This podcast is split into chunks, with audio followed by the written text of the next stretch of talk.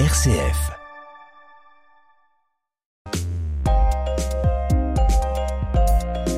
Alors, dans la culture populaire, Joël, il y a de très nombreuses croyances associées à la Lune. Elle aura une influence sur la croissance des plantes, des cheveux, l'agressivité humaine ou encore le sommeil. Ouais, mais lorsqu'on cherche à vérifier toutes ces affirmations avec toute la rigueur de la méthode scientifique, eh ben elles sont en général contredites. Oui, dans un ouvrage qui a pour titre La Lune et la santé, mode d'emploi, un certain docteur Henri Puget affirme que les, des sociologues et comportementalistes américains, spécialistes du sommeil, psychothérapeutes, etc., observent les coups de blues au dernier quartier de la Lune, ou bien une recrudescence des crimes, des suicides, des viols et des crises d'angoisse pendant la période de la pleine lune. Ah oui, ça fait penser au fameux roman de, Robert Louis Stevenson, hein, Dr Jekyll et Mr Hyde. Un petit peu, oui. Selon l'auteur, le laboratoire d'analyse, les laboratoires d'analyse médicaux euh, constateraient eux aussi les effets de la lune. Et, de quelle manière Alors toujours selon le docteur Puget, hein. ça a été démontré par des milliers d'analyses d'urine ah. faites sur de nombreuses années. En effet, dit le prétendu docteur, en période de pleine lune, les germes de la bactérie Escherichia coli, responsable des crises de cystite, hmm. prolifèrent allègrement. Toujours selon le thérapeute, se couper les cheveux en période de pleine lune les fortifie, mais Selon qu'on souhaite avoir les cheveux plus longs ou plus épais, il faudra agir en lune croissante ou décroissante. L'auteur ajoute, aujourd'hui même, certains coiffeurs tiennent compte de ces éléments. Pas le mien en tout cas. Est-ce bien sérieux? Non. Rien de tout cela ne s'appuie sur une quelconque vérification expérimentale. Il s'agit de croyances et superstitions populaires que rien ne confirme. Dans le dictionnaire des superstitions et des croyances, Pierre Canavaggio recense les principales superstitions toutes plus extravagantes les unes que les autres. Et il en existe beaucoup Plein. Euh, voici l'une d'entre elles. À la première apparition de la Lune, il faut, si on veut être riche, Joël, faire un, le vœu en tenant une pièce d'argent dans sa main droite. Bah, j'ai bien essayé ça. Ah oui, mais pour que la, la, lunaison qui commence soit favorable, il faut ensuite cracher dans ses mains et se les passer ensuite sur le visage. finalement, je crois que je vais m'abstenir.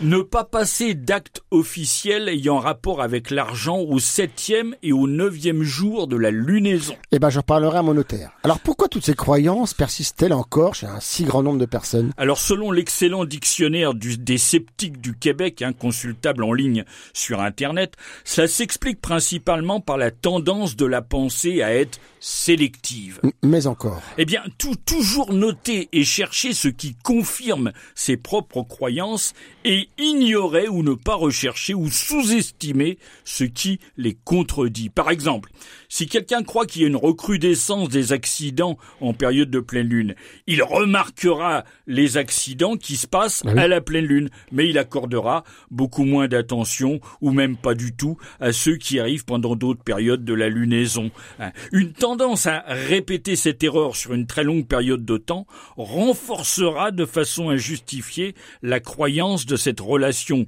supposée entre la pleine lune et les accidents. Eh et c'est ainsi que s'explique aussi la croyance populaire qui veut qu'il y ait un effet de la pleine lune sur les naissances.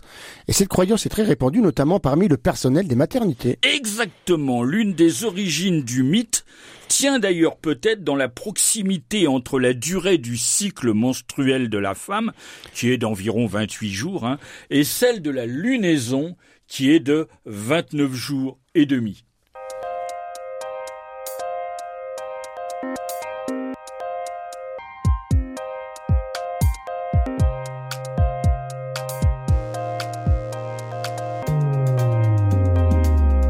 Alors la croyance dans l'influence de la Lune sur le nombre de naissances, elle est vérifiable. On dispose aujourd'hui d'ordinateurs et dans les registres d'état civil des dates et heures de naissance de millions de bébés. Oui, et, le nombre d'études sur le sujet est important. Citons par exemple l'étude menée sur 167 956 naissances entre 1995 et 2000 à Phoenix dans l'État de l'Arizona, ou bien celle portant sur 564 039 naissances en Caroline du Nord entre 1997 et 2001, ou bien encore une étude portant sur pas moins de 7 millions d'accouchements en Australie entre janvier 75 et décembre 2003. Je suppose qu'il existe également des études françaises. Oui, le directeur de recherche à l'Institut de recherche démographique, Frédéric Sandron, mmh. a analysé les 4 613 875 naissances qui ont eu lieu en France durant 5 ans, de 1985 à 1990, soit en moyenne 2106 naissances par jour. Il montre qu'une fois corrigé les, le biais d'excès de naissance des jours ouvrables liés au, déclenchement artificiel des accouchements, hein, mmh. il y a en moyenne 2109 naissances lors des 75 jours de pleine lune de cette période. Ça fait trois naissances de plus que la moyenne quand même. Oui, mais pour toute la France, et cet écart avec la moyenne globale n'est absolument pas significatif. Il relève d'un simple hasard. La conclusion est que sur la période 1985-1990, il n'y a pas eu en France plus de naissances les jours et les nuits de pleine lune que les autres jours. Alors comment expliquer la persistance de cette croyance? Alors il est certain qu'une pleine lune se remarque en sortant du travail. Hein. Si la journée a été épuisante du fait d'un nombre élevé d'accouchements, la sage-femme ou le médecin y verront un lien qui renforcera leur croyance. À l'inverse, la nouvelle lune reste invisible. La corrélation inverse ne s'établira pas. De même qu'une journée plus calme, parce qu'on on, prêtera beaucoup moins d'attention à la lune, quelle que soit sa phase. Hein. En conclusion, seule une étude statistique rigoureuse permet de conclure. Alors, existe-t-il d'autres prétendus effets de la Lune qu'il est possible de vérifier scientifiquement? Alors, une des croyances affirme que la lumière de la Lune blanchit le linge. Le fait d'étendre le linge blanc les nuits de pleine Lune permettrait ainsi de le blanchir. Du linge de couleur les nuits de pleine Lune serait donc déconseillé Oui, on affirme même que ce pouvoir blanchissant de la Lune serait supérieur à celui du Soleil, d'où le vieux dit-on la Lune mange les rideaux. Et il était d'usage au début du XXe siècle d'étendre le linge dehors, les nuits de pleine lune en période de, grande lessive. La, lumière de la lune aurait donc un effet particulier? Non, en 1985, euh, dans la revue scientifique Earth, Moon and Euh, Jean-Paul Parizeau a proposé une explication rationnelle à cette croyance. La lune n'y serait pour rien. Le blanchiment serait causé par la présence du peroxyde d'hydrogène. H2O2 dans la rosée nocturne. Alors le peroxyde d'hydrogène, c'est ce qu'on appelle aussi l'oxygéné, c'est bien ça? C'est ça, exactement. Les gens auraient alors associé à tort l'effet de blanchiment à la lumière de la pleine lune alors qu'il serait dû au peroxyde d'hydrogène naturellement présent dans l'atmosphère nocturne et concentré dans la rosée.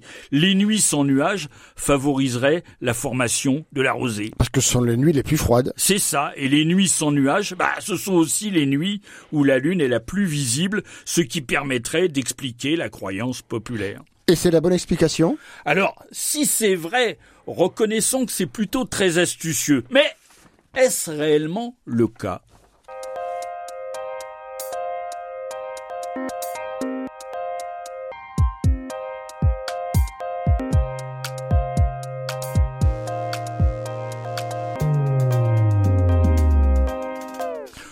Chercheurs, Jean-Jacques Ingromot et François-Marie Bréon, tous deux physiciens, se sont penchés sur l'hypothèse de Jean-Paul Parizeau et ils rapportent leurs conclusions dans le numéro 341 de l'excellente revue Science et pseudosciences. Et que disent-ils? Alors il est tout à fait exact que l'on retrouve du peroxyde d'hydrogène dans l'air, dans les nuages et donc dans la rosée. Et les études ont procédé à des mesures de concentration. Et alors?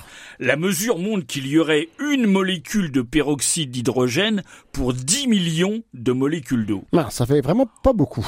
Alors dans son article, Jean-Paul Parizeau avait fait une estimation de la quantité de peroxyde d'hydrogène présent dans l'atmosphère qui pourrait être dissoute dans l'eau. Pendant une journée, il avait trouvé 0,71 grammes par mètre carré. Il n'avait pas étendu son estimation à la concentration potentielle dans la rosée. Et la, la quantité de rosée déposée chaque nuit par mètre carré c'est beaucoup. Alors, euh, une centaine à quelques centaines de grammes seulement. Mmh. L'estimation de Jean-Paul Parizeau était d'une molécule de peroxyde sur 100 à une molécule sur 1000. Oui, c'est énorme par rapport à la réalité. Euh, l'utilisation du peroxyde d'hydrogène pour blanchir le linge recommande une concentration dans l'eau qui varie entre un dixième et un centième.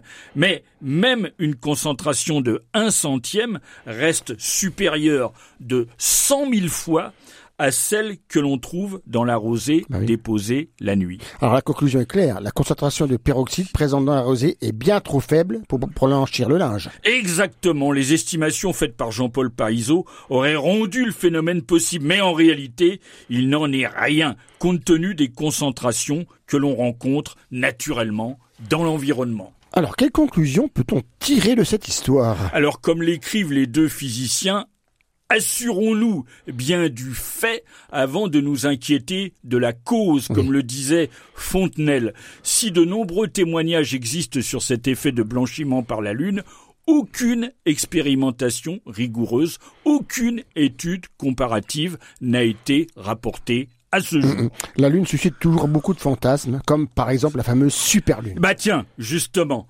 parlons-en. Aujourd'hui, beaucoup de gens m'interpellent. Vous l'avez vu la super lune Vous l'avez photographiée, elle était énorme. Eh oui, la superlune, c'est lorsque la pleine lune correspond justement au passage de la Lune au périgée, lorsque la Lune est au plus près de la Terre. C'est ça, mais enfin, observons quand même que quand la Lune est à son périgée, à 356 400 km de la Terre, elle ne paraît pas vraiment plus grosse que d'habitude. La surface apparente de la Lune est de 14% seulement plus grande lorsqu'elle est au périgée que lorsqu'elle est à l'apogée. Son diamètre passe de 29,5 minutes d'arc à 33 un tiers. Cette différence, elle est à peine perceptible à l'œil nu. Et pourtant, il arrive que la Lune nous paraisse énorme. Oui, Joël, mais euh, en général, c'est à son lever ou à son coucher, en particulier lorsqu'on la voit se découper entre les immeubles de la ville ou bien les arbres à la campagne. Et pourquoi? Si on mesure son diamètre apparent, elle est vraiment plus grosse? Ah non, absolument pas. Il n'y a aucun effet de loupe ou bien de, de réfraction atmosphérique comme le croient certains. Simplement une bonne vieille illusion d'optique produite par notre cerveau. Il est justement trompé par la présence près de l'horizon de points de comparaison. Le, le buzz, en fait, autour de la superlune viendrait principalement des médias anglo-saxons, habitués à user et abuser du préfixe super, Super Bowl, Superman hein, et bien d'autres. Eh oui, eh ben nous voilà déjà à la fin de notre émission, Bernard. Au revoir à tous et à tous, au revoir Bernard, et à bientôt pour un autre Juste Ciel. Au revoir Joël.